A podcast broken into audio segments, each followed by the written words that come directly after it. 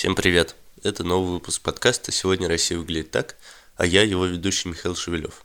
В этот раз я поговорил с Лидой Маниалой, директором детского хосписа «Дом с маяком». Она, как и многие другие сотрудники ее фонда, перед началом карантина взяли нескольких детей из кунцевского интерната к себе домой, чтобы хотя бы это непростое время дети могли пожить дома. Лида взяла к себе 12-летнего мальчика Колю с огромным количеством разных проблем – она подробно рассказывала об этом у себя в Фейсбуке и расскажет еще э, в подкасте. Но я хочу вам сказать, что через несколько недель после того, как Лида взяла Колю, она написала, что поняла, что не хочет возвращать его обратно в интернат, а хочет его оставить у себя и после карантина. И это мне показалось очень интересным, потому что я считал, что у людей, которые многие годы работают в благотворительной сфере, особенно в такой ее области, как детские хосписы, неизлечим больные дети, у них вырабатывается что-то подобное профдеформации врачей, которые не могут сопереживать очень глубоко каждому своему пациенту. Потому что если они будут очень глубоко переживать каждому своему пациенту, рано или поздно им самим придется обратиться к специалистам с довольно серьезными психологическими проблемами. Так мне, по крайней мере, казалось. Алида уже больше 10 лет работает в этой сфере, и, наверное, у нее тоже должно было выработаться что-то подобное этому механизму. И вот сейчас, когда карантин и так меняет наши жизни очень сильно и уже поменял, вот Лидину, видимо, он тоже сильно поменял, и механизм этот сломался. И о том, как это произошло, что она думает по этому поводу, мы и поговорили. Лида, добрый день. Расскажите, пожалуйста, если я правильно понимаю, два месяца назад э, вы и многие сотрудники э, вашего фонда «Дом с маяком» решили забрать некоторых детей из Кунцевского интерната к себе домой на время карантина, когда стало понятно уже, что ну вот будет то, что, то, что сейчас происходит, и будут затруднены перемещения людей по городу и так далее. И поэтому лучше некоторых детей к себе забрать. Все так? Ну да, у нас было 12 сотрудников, которые были готовы взять детей из интерната. Из них дали только шестерым, потому что давали людям с московской пропиской. И детей мы взяли пять из Кунцевского и одного из интерната, который называется «Маяк». Угу. Но при этом он к, к вам никакого отношения не имеет? Нет, не имеет. Совпадение. Понятно. А вообще, насколько это сложная процедура? А, там достаточно просто московской прописки или все-таки какие-то там документы надо собирать, как-то подтверждать свою ответственность? Поскольку было письмо от четырех министерств здравоохранения, соцзащиты, я уже забыла, там еще каких четырех, и они рекомендовали всем регионам на время карантина раздавать детей по ускоренной, упрощенной, так скажем, системе Поэтому у нас было, что я просто направила в департамент соцзащиты список людей, которые были готовы взять со всеми их адресами. На следующее утро всем этим людям позвонили из районной опеки и вышли к ним на дом и сделали освидетельствование жилья, как-то так это называется. В общем, посмотрели квартиру, насколько она подходит для ребенка. Но у всех она подошла, потому что дети лежачие, им особо кроме кровати ничего не нужно. И там в тот же вечер выдали уже разрешение опеки на гостевой режим, это называется. И на следующий день мы смогли забрать детей. С точки зрения бюрократии это вообще не было сложно, особенно при поддержке Департамента соцзащиты. Без поддержки, конечно, опеки, я думаю, бы сильно привередничали. А так все очень доброжелательно и быстро нам оформили. И сложности, я думаю, были бы, если бы мы не были бы сотрудниками хосписа и вообще не было бы детского хосписа в Москве. Чтобы забрать таких детей, вот я Колю когда забирала, у меня было медицинского оборудования, лекарств, расходных материалов, такая Excel-таблица 60 строчек, там то, что мне было нужно вообще для организации жизни Коля. И сама бы я это все никогда не смогла бы купить, организовать, потому что это под 500 тысяч, во-первых, по деньгам, а во-вторых, многие вещи не продаются так вот просто в аптеке. Это для медучреждения оптом заказывают какие-нибудь там трубочки для гастростомы. Но поскольку есть хоспис, у хосписа есть склад, то за один день нам всем со склада доставили полные машины всех этих приборов, девайсов. Так что, имея хоспис, все несложно. Понятно. Ну, то есть вы были подготовлены.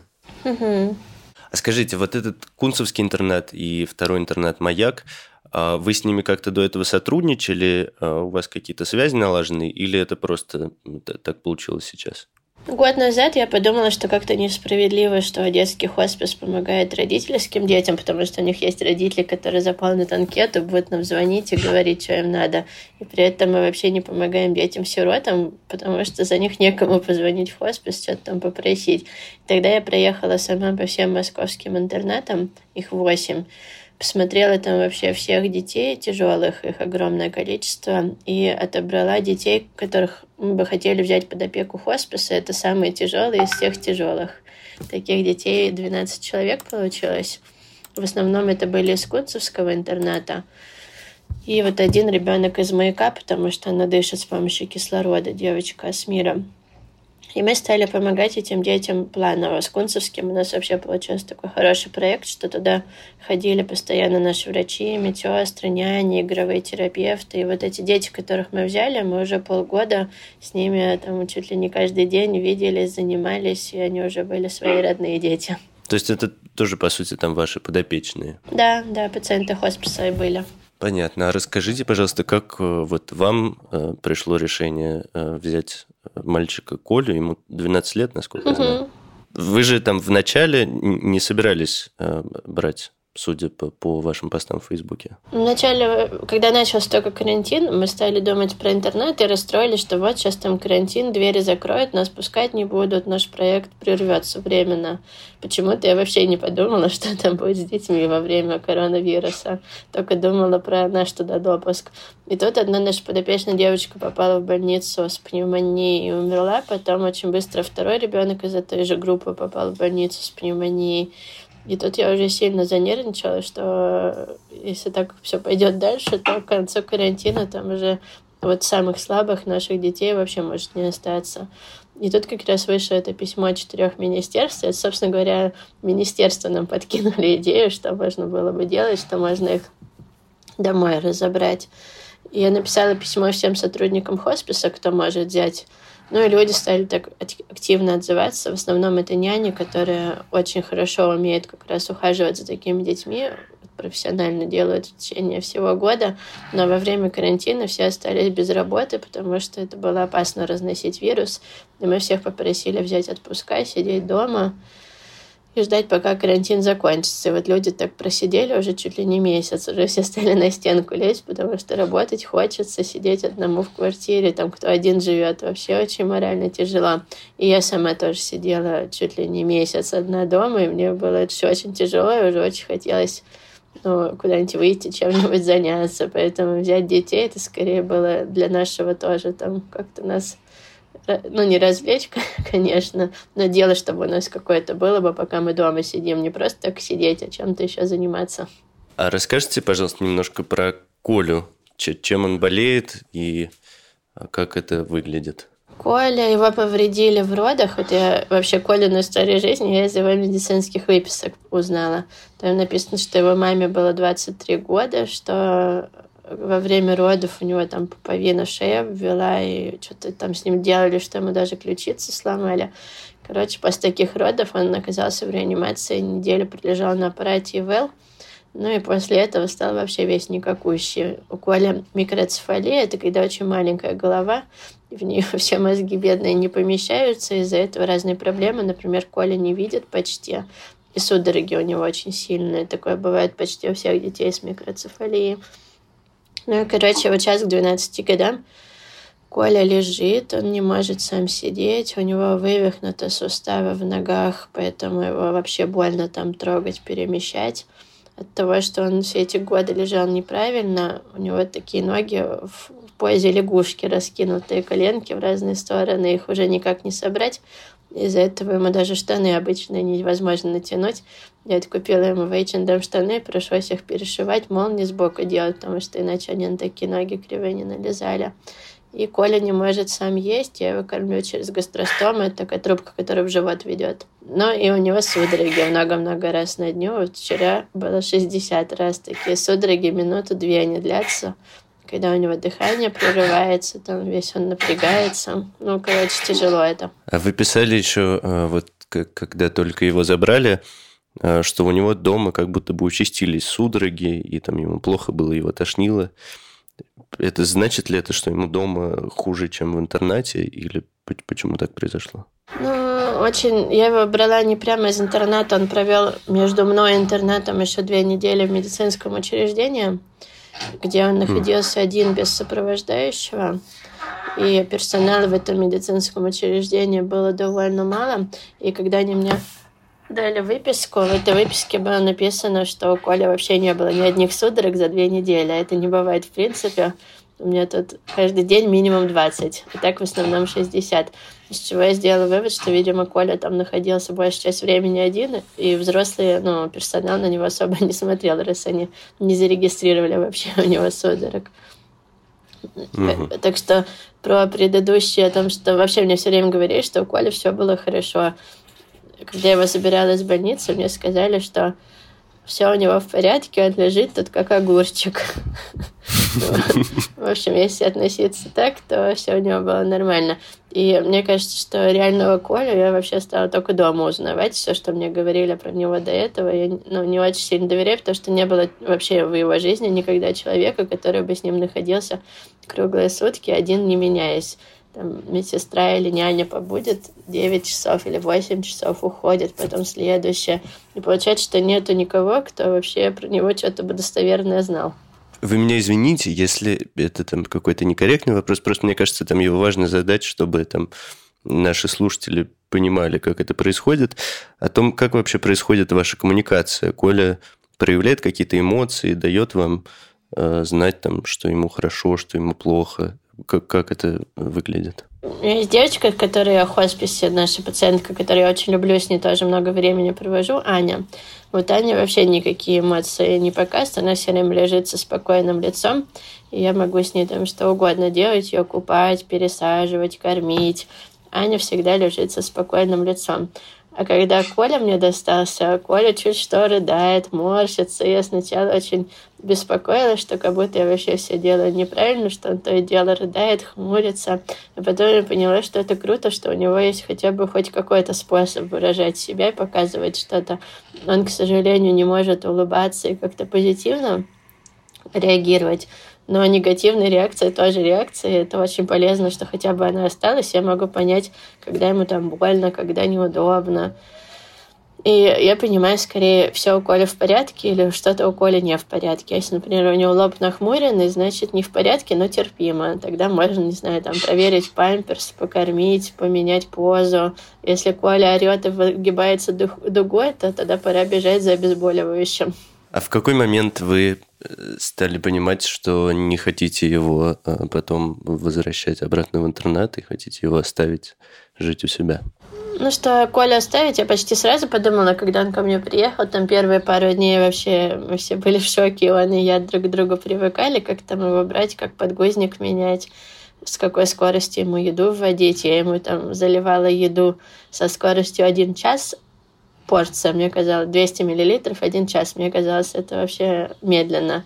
Но его фонтаном рвало. Потом я уже поняла, что надо два часа эту одну порцию по капельке вливать. Ну, короче, когда вот этот период адаптации прошел, ну, совсем такой жесткой адаптации, так-то она еще долго будет. И я уже подумала, что Коля не такой уж страшный, вообще вполне можно с ним жить. И подумала, что жалко его, он такой весь лежит беспомощный, там ничего сказать не может, повернуться не может, попросить не может. И вот его туда-сюда перевозят из учреждения в учреждение. За свою жизнь Коля уже три интерната сменил, потому что был такой дурацкий закон, что в три года в следующий интернат надо переводить. Коля перевели, потом тот интернат решили перепрофилировать, Колю снова перевели. И, в общем, его как ну, вообще вещь какую-то туда-сюда перевозят. И мне его стало жалко, я подумала, что оставлю его лучше у себя, потому что Коля мне вообще никак не мешает. Он себе лежит на кровати. Я, когда у меня есть силы, с ним что-то делаю, когда нет, не делаю. Ну и как-то он вписался вообще в мою жизнь, особо ее не меняя и не мешая. А разве, ну, это не, вам не приходится тратить огромное количество времени там на вот там, чтобы его кормить, э, там, когда у него судороги, как-то ему помогать там и так далее. Это не влияет на остальную жизнь разве сильно? Ну, я кучу времени занимаюсь дроблением его лекарств, потому что Коля принимает там чуть ли не 20 разных препаратов от неврологии параллельно, и они все расписаны по часам, и каждый час я должна какую-нибудь таблетку крошить, вводить, ампулу там раскрывать, в шприц набирать, в гастростом это все вливать. В общем, больше времени занимает лекарство, и это скорее такая механическая работа, с Колей не связана. Он лежит там, даже не замечает, как я ему лекарства даю. Ест он, ну, по капельнице, у него просто такой мешок висит в гастростоме, из этого мешка по капельке капает. Из такого напряжения для меня, что я теперь должна очень часто убирать в своей квартире и по два раза на дню все стирать, потому что Коля сошнит, или там еда у меня вся выльется. И у меня теперь дома бесконечная уборка. Вот это, наверное, главное изменение в жизни.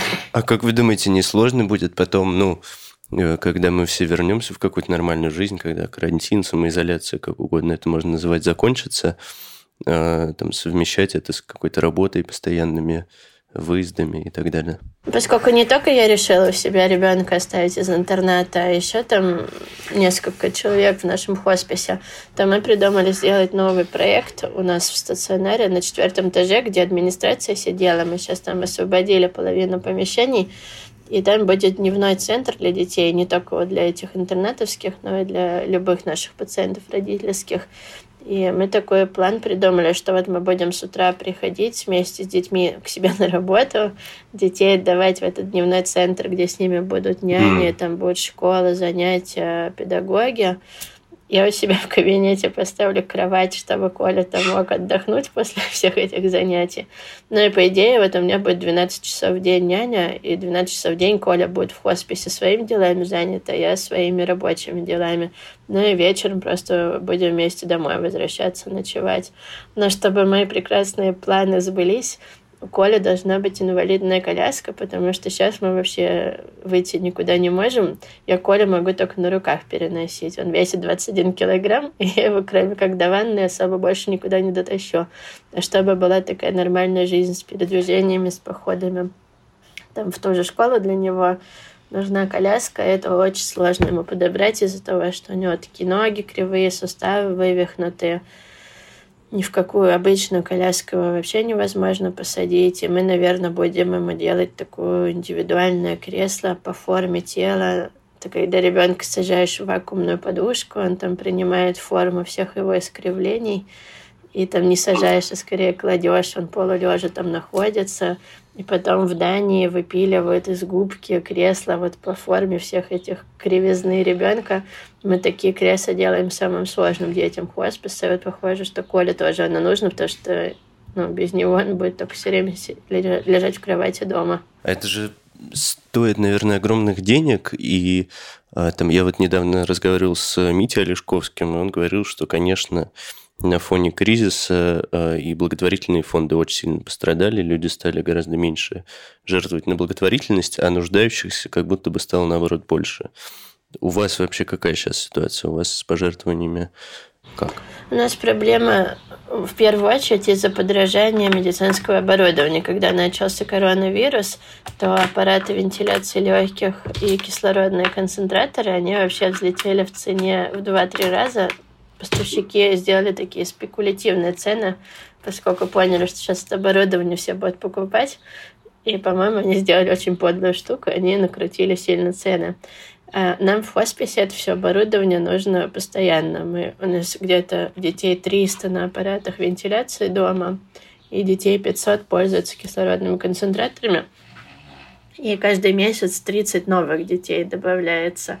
И мы, независимо от коронавируса, должны были все это оборудование регулярно докупать. И раньше мы это докупали по одной цене, а теперь два-три раза больше денег нам стало нужно. Пожертвований их стало поменьше, но не критично. больше их не стало точно. В общем, пожертвований стало чуть меньше, а оборудование стало сильно дороже. И вот это основная проблема. По количеству детей особо у нас ничего не изменилось. Понятно, но оно дороже, но оно пока есть в продаже, а то там периодически появляются новости о том, что вот аппараты Evil вообще закончились. Нет, Сроки поставки есть? очень удлинились теперь. Mm. То, что мы раньше ждали 2-3 недели, теперь мы ждем 4-5 месяцев. Но у хосписа был запас на складе, как раз на случай вот таких долгих поставок.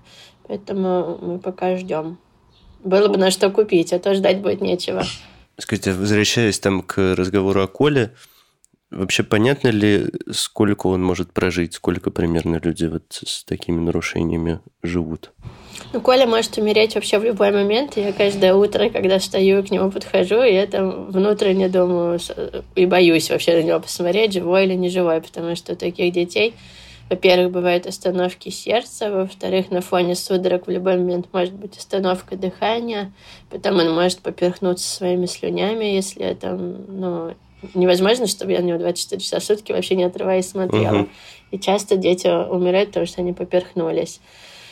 Вот, то есть ну, в целом это может любой момент произойти, а так я думаю, что если ничего такого не случится, то Коля может еще 10-15 лет, наверное, прожить. Но, в общем, не знаю, из-за того, что у него очень кривой позвоночник, у него там слипается легкое одно, в любой момент у него может пневмония начаться, которую нельзя будет вылечить от этой судорог никогда не знаешь. Может быть, с такими судорогами 60 штук в день еще 10 лет прожить, а может уже через месяц умереть. Ну, я не знаю, насколько организм такой вообще способен выдержать. При этом вы недавно, как я прочитал у вас в Фейсбуке, опять же, справили Колин день рождения.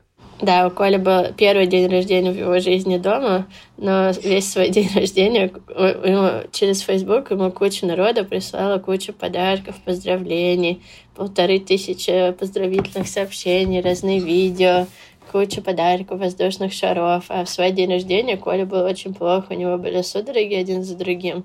Потом весь следующий день он проспал, отдыхая от судорог. Короче, Коля проснулся только на третий день, увидел там все эти подарки, ему все стало показывать, рассказывать. У него было очень смешное выражение лица, как у такого человека, который вдруг осознал, что день рождения-то уже закончился, и он все проспал. Ну ничего, шарики еще у него повисели, игрушки все остались.